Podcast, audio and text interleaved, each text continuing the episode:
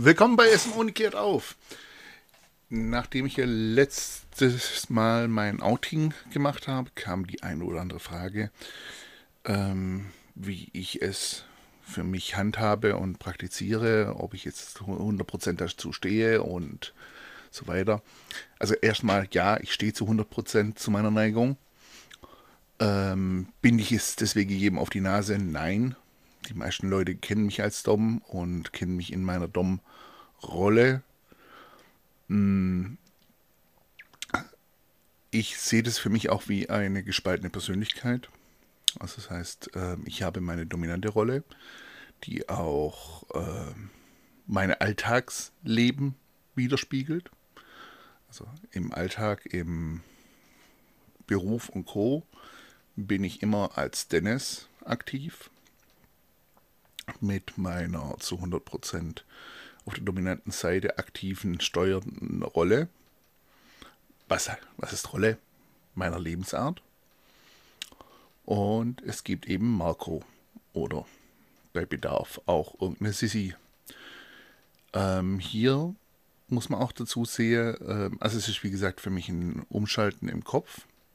Das ist wie wenn ich einen Schalter drücke wenn ich dann auf der devoten Rolle bin, ähm, versuche ich auch nicht über die Hintertür irgendwie äh, den dominanten Part zu manipulieren, zu steuern oder dergleichen. Sowas gibt es bei mir nicht, sondern ich bin dann zu 100% devot.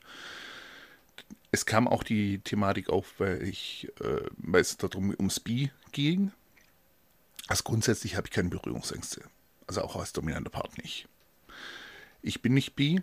Ich kann einem Mann sexuell nichts abempfinden.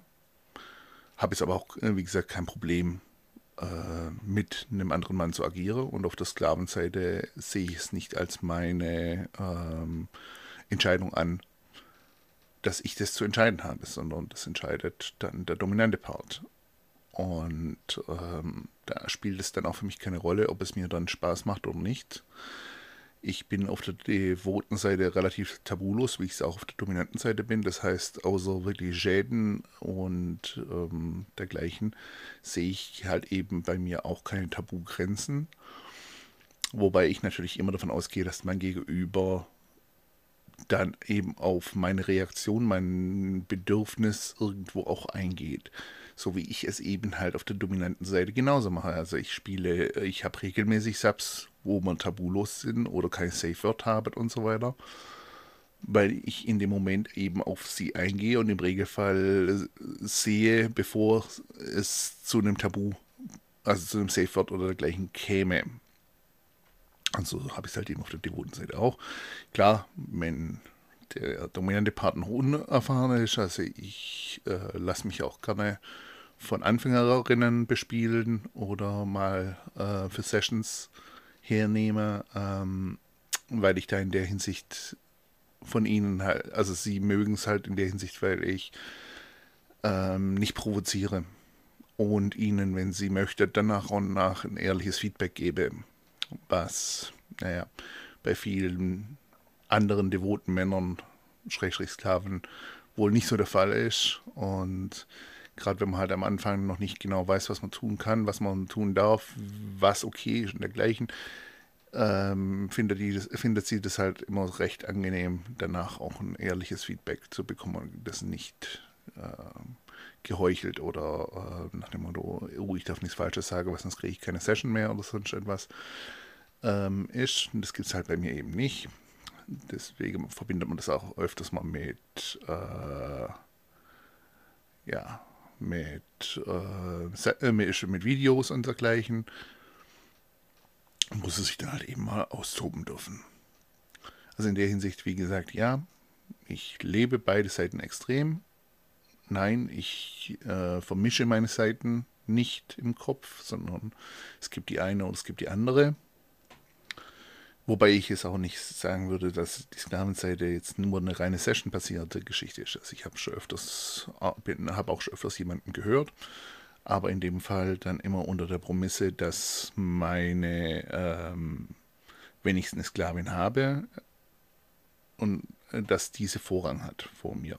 Das heißt, wenn es meiner Sklavin irgendwo scheiße geht oder sonst etwas, muss ich immer erst als Dom agieren, bevor ich äh, meiner Herrin irgendwo ähm, ihren Befehl ausführe.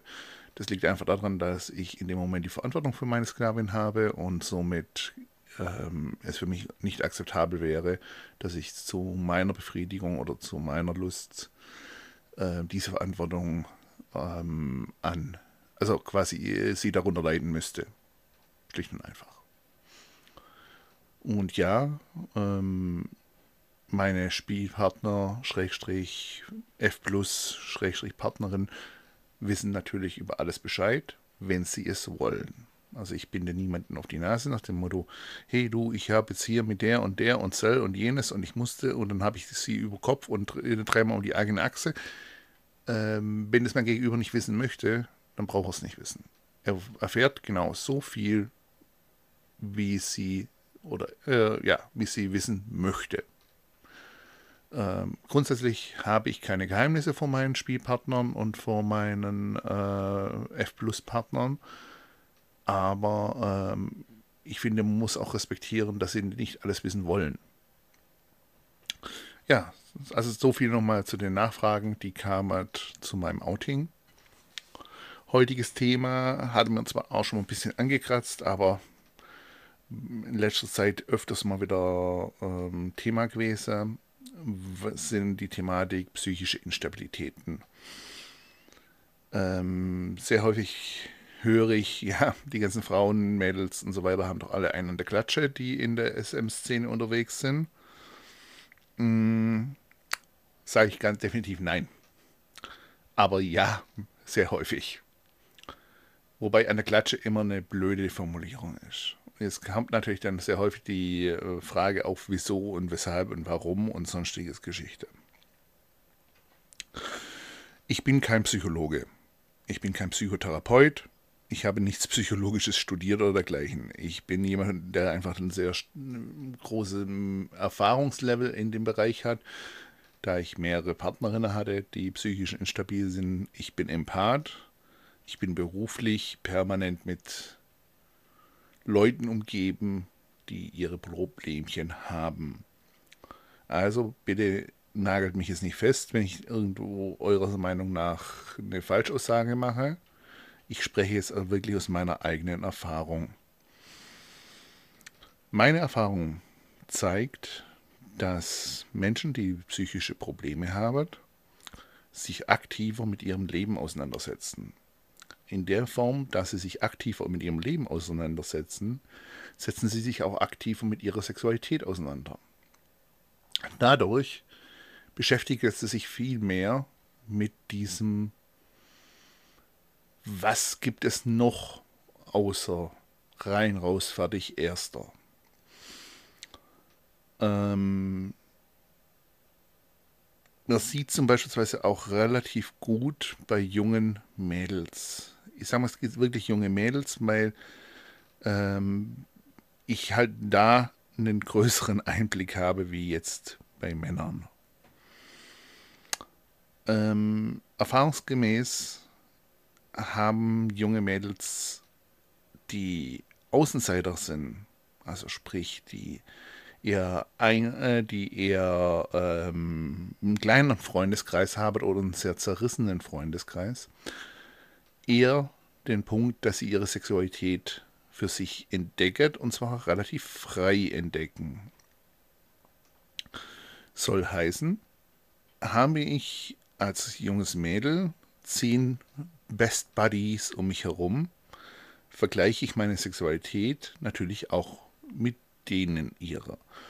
Und da Sexualität einfach noch immer ein großes Tabuthema ist, speziell wenn es natürlich in dieses bizarre, kinky BDSM-Bereich geht, haben wir dann die Situation, dass, dass sich besagtes junges Mädel, das vielleicht devote Fantasien oder dominante Fantasien hat, als krank und pervers identifiziert.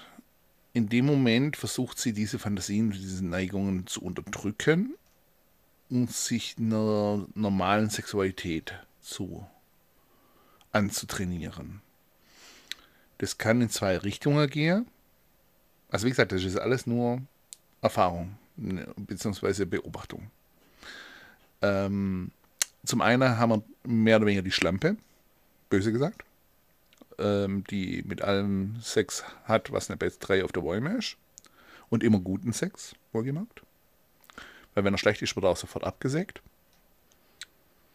Und wir haben das etwas konservative, brüde Mädchen, was ihre Sexualität als nicht wichtig erachtet. Das sind so die zwei Charaktere, die sich bildet, wenn die Sexualität massiv verglichen werden kann. Also an Freundinnen und so weiter. Haben wir jetzt das Mädchen, was keinen großen sexuell, äh, also keinen großen Freundeskreis hat, einen zerrissenen Freundeskreis hat oder auch einen Freundeskreis, der themenspezifisch ist.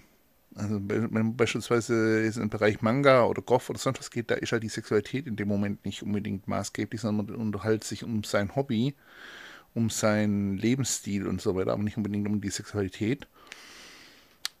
Ähm, haben wir hier eher die Situation, dass sie die Sexualität für sich selbst entdeckt, sich nicht mit anderen vergleichen kann, da ihr die Bezugspersonen fehlen und sie dadurch auch eher zu ihrer ja, fetischen Neigungen, Bedürfnisse und Co. eine Beziehung aufbaut. Besagt das erste Mädel kommt, wenn dann überhaupt, wieder meistens im Re also das sind auch, wie gesagt, nur Erfahrungswerte, aber ähm, so ab 30, 35 plus zu besagten Thema BDSM. Das heißt, ähm, sie kommt irgendwann in den, unter Umständen in den, die Situation, dass sie feststellt, dass die ganzen gesellschaftlichen Normen ihr tierisch auf den Keks gehen. Sie ihr Leben jetzt irgendwo 10, 15, 20 Jahre nach diesen Normen ausgerichtet hat und es ihr jetzt kein Lebensglück, Wow, Spaß, whatever Level erfüllt hat und sie feststellt, es muss einfach mehr geben. Hier kommen dann vermehrt wieder diese Fantasien hoch, die man früher versucht hat zu unterdrücken. Und ja, dadurch kommt der berühmte zweite Frühling dann zustande. Das kann durchaus also ich habe auch mehrere Frauen kennengelernt, die ihre Sexualität zum Beispiel erst mit 55 plus entdeckt haben. Oder mit 45 plus und so weiter. Und ähm, ja, oft ist es einfach dieser anerzogene konservative Faktor, der dann in dem Moment die Blockade ist und irgendwann ist das Bedürfnis größer wie, der, wie dieser äh, Faktor und dann kann einem, einem das Leben quasi am Arsche lecken. So. Ähm, jetzt nochmal zu der Grundverständnisthematik. Also ihr seht, ähm, Kurzfassung, Leute, die, ich sag mal, geistig, äh, die, die, ihre geistigen Problemchen haben und beispielsweise auch ihr Einzelgänger sind und so weiter, kommen früher zum BDSM, die, ich sage mal, etwas konservativeren Gänge äh, oder halt die Menschen, die dann eben ihren größeren Freundeskreis hm, und Co. pflegen. Also ähm, man würde sagen, mittig der Gesellschaft unterwegs sind, kommt, wenn dann meistens eher verspätet oder später zum BDSM. Manchmal findet sich es auch selber als zu spät. Andersrum bei der anderen, äh, bei Option 1 ist es manchmal auch zu früh. Auch das muss man realistisch sehen. Ich habe auch schon 13-, 14-Jährige kennengelernt, die man dann erstmal einnorden musste äh, und ihnen klar machen, Leute, das, was ihr hier gerade veranstaltet, wohlgemerkt unter gleiches Alter, also nicht bitte falsch verstehen, das ist jetzt wie ich irgendwie mit denen, nein, sondern wenn du dann halt eben äh, 13-, 14-Jährige kennenlernt, die praktizierende BDSMler sind, oft mit der Aussage seit Jahren, wo du denkst so, mhm. Und dann so Praktiken wie Cutting, Waterboarding etc. pp. oder Brandings gemacht werden, wo du dann sagst, äh, Leute, überlegt mal bitte nach. Überlegt mal ein bisschen. Das, was du da machst, kann eine Folge fürs komplette Leben haben. Bist du bereit, das zu tragen? Und so weiter. Und wenn man dann so ein Gespräch führt, kommt dann auch schon manchmal dieser, sieht man, wie ein bisschen der Aha-Effekt kommt, dass man es vielleicht doch etwas äh, langsamer angehen sollte, ähm, weil es einfach in dem Moment triebgesteuert war und nicht durchdacht. Ähm, ja. Wie hat ein Bekannter von mir immer so schön gesagt, der Mensch lebt von der Steigerung. Was ist dann die Steigerung, wenn man mit, äh, mit Cutting und Co. mit 15 und 16 agiert, äh, mit jonglierenden Kettensägen während Sessions arbeitet? Ähm, jein, also sehe ich persönlich jetzt nicht so. Hm, vor allem, weil ich auch Sessions jederzeit durch kleine, kleine Veränderungen massiv steigern oder verringern kann von der Intensität. Und ähm, dadurch ähm, ja eben auch nicht permanenten Steigerungen in Form von ich muss es muss noch härter oder es muss es noch brutaler werden, sondern ich kann halt eben auch mit der Psyche und Co. und mit kleinen Stellschrauben sehr viel erreichen. Aber auch das muss ich mir halt bewusst sein, muss mich mit dem Thema beschäftigen, muss mich hineinversetzen. Was auch noch ein ganz wichtiger Punkt ähm, ist, so das Thema psychische Instabilität, was ich in letzter Zeit öfters darauf angesprochen ist, äh, wurde, war das Thema Subdrop. Subdrops sind ähm, Gedankenspiralen gerne nach Sessions, aber auch teilweise grundsätzlich na, äh, kann das auch so passieren, dass sich ähm, meist der devote Part, es kann aber auch durchaus beim dominanten Part passieren, da passiert es dann meistens heftiger, seltener, aber dann heftiger.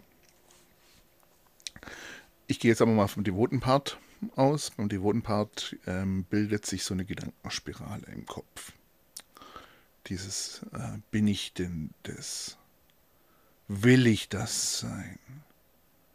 Will ich so benutzt werden? Warum benutzt er mich so? Mag er mich denn überhaupt als Person? Will sie denn überhaupt was von mir? Ähm, bin ich nur ein Spielzeug? Bin ich irgendwo whatever? bin ich denn überhaupt etwas wert? Und so weiter. Und so baut sich so eine Gedankenspirale im Kopf auf, die einen immer tiefer runterdrückt. In so einem Fall ist natürlich das Beste, wenn man hat, mit dem, mit dem Partner drüber reden. Nach Möglichkeit auch nicht unbedingt in die, im Rollenverhältnis, sondern eher auf Augenhöhe.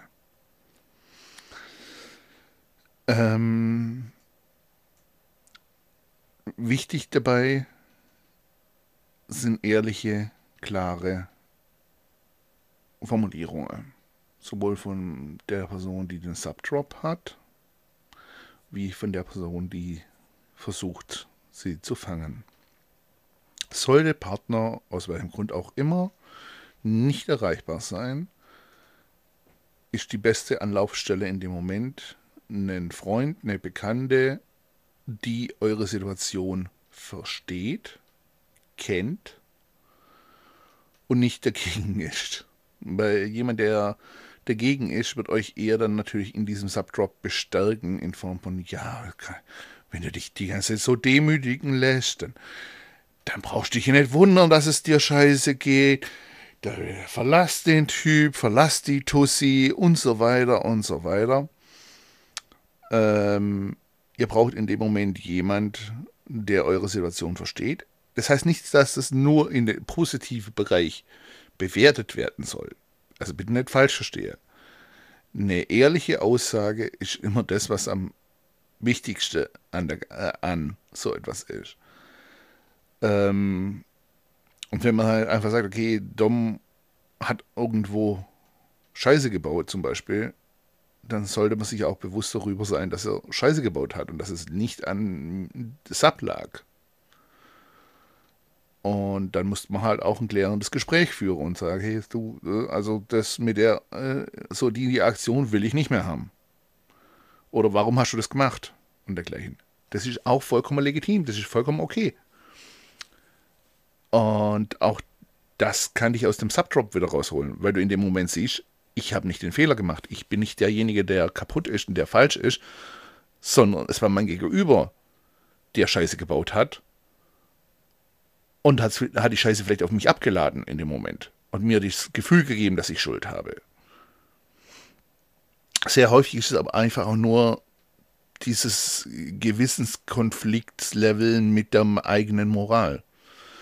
Weil man moralisch erklärt bekommen hat, immer, egal ist ob Männlein oder Weiblein, wobei bei Weiblein halt wesentlich heftiger diese Moralkeule da ist wie bei uns Männern, das macht man nicht. Das tut man nicht, das darf man nicht, das soll man nicht, das macht eine gesunde Person nicht, das, macht nie, äh, das machen nur Perverse und so weiter. Und wenn ich jetzt natürlich irgendwo in dieses Level mich hineinbewege, nach diesem Motto, oh mein Gott, was würde die von mir halten, wenn die jetzt wüsste, dass ich hier dessen Sell und jenes gemacht habe und dass ich Sell und jenes mit mir machen lasse und äh, bin ich pervers und bin ich krank und bin ich mim, mim, mim, mim ähm, dann ist es in dem Moment sehr häufig, dass dieser Subdrop sich aufbaut. Und den kann ich, wie gesagt, relativ leicht durchbrechen, wenn ich dann jemanden habe, dem ich vertraue und der dann in dem Moment hergeht und einfach sagt, hey, guck doch mal an. Ähm, du machst nichts Illegales, du machst nichts, du, machst, äh, du, du befriedigst deine Sexualität, du genießt dein Leben, und nur weil irgendwelche konservativen Leutchen dir vorhaltet, äh, weil sie ihre Sexualität nicht leben und weil sie ihres, äh, ihren Leben nicht leben, hast du das auch nicht zu tun. Ja, dann auch drauf geschissen auf Deutsch. Und das muss man manchmal sich dann halt auch einfach mal wieder von außen zuführen und dann wird diese Schraube wieder durchbrochen und vielleicht, wenn es gut läuft, auch wieder rausgedreht. So, ich hoffe, euch hat die heutige Sendung wieder gefallen. Kleiner Spoiler, wir sind in der äh, zweiten Märzwoche auf der Bofevo. Unsere, eine unserer absoluten Lieblingsmessen. Mit, wenn alles gut läuft bis dahin, ganz vielen neuen selbstgemachten Spielzeugen. Also ich baue sowohl wieder Acti-Toys wie auch meine eleganten Produkte. Der neue Online-Shop geht Italien an den Start, der Big Bigger am biggesten wird, gefühlt. Also da stecke ich gerade sehr viel Zeit rein. Wie gesagt, wir haben da auch noch ein bisschen, also wir haben da noch viel Verbesserungspotenzial, aber es kommt Zeit, kommt Rat, kommt Attentat. Ähm, ich arbeite dran. Und ähm, ja, wenn ihr Fragen habt, auch privater Natur oder sonst etwas, erreicht er mich am einfachsten unter blog at sm-only.de oder unter den Kontaktdaten auf www.sm-only.de. Ich wünsche euch einen schönen Monat. Bis demnächst.